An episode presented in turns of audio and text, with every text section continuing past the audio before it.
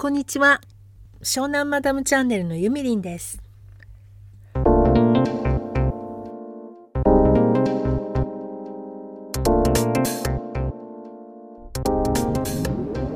日は自分が苦手だと思う人は実は自分の嫌いな部分を持っている人ではないかということについてお話ししてみたいと思います。私はあの子供たちが結構20代前半なことから YouTuber を結構教えられましてでいろいろ見てる方だと思うんですよこの年にしては。その中でも,、えー、もう必ず見る人というのが決まっていて、えー、ケミオくんヒカルエミリンテンチムちゃんラファエルこの辺はねもう必ず見ます。であまりにも暇だとそこからこうあとは真帆くんとかもまあ結構好きな方かな。でその中でも見てるとはいえテンチムちゃんはあんまりちょっと苦手な感じがいつもあってそれは何でだろう何でだろうと思っていたんですけどどうもね自分に似てるから嫌なんですね。そのルックスがとかそういうことではなくてあの超元気なところとか声が大きくってはっきりしてるところとかすごく自分のこう考えてることはこう物おじせずにバンバン言うところとかね。その辺がなんか見ていて恥ずかしいというか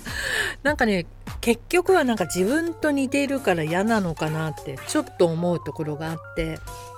でまあ見る回数は少なかったんですけどでもエミリンを見ているとテンチムちゃんよく出てきちゃうし、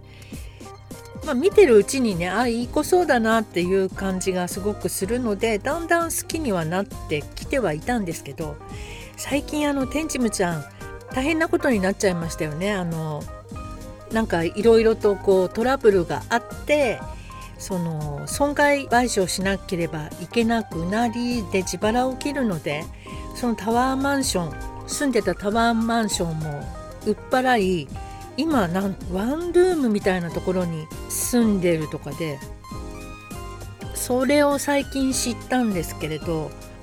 で昨日はバイトをするためにウーバーイーツの配達を始めましたなんてまあそれは半分企画なんでしょうけどそんな動画を見たりしてでだけどすごく元気でね明るく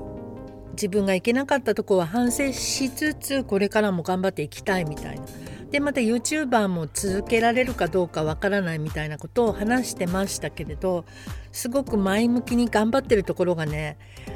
その辺は自分のいいところとかぶるっていうかトラブルなこととかピンチ人生の大ピンチが来ても畜生乗り越えてやるぜみたいなところがね好感が持ててがぜ今応援してるところなんですけどやっぱりねあの今大変だと思うんですけど天ンチムちゃんもねだけどこれ絶対将来的には彼女の糧となるというかまあ間違いないですよね。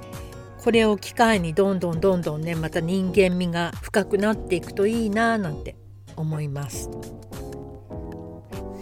はいということで「人生はネタこれこそが私のモットーでございますので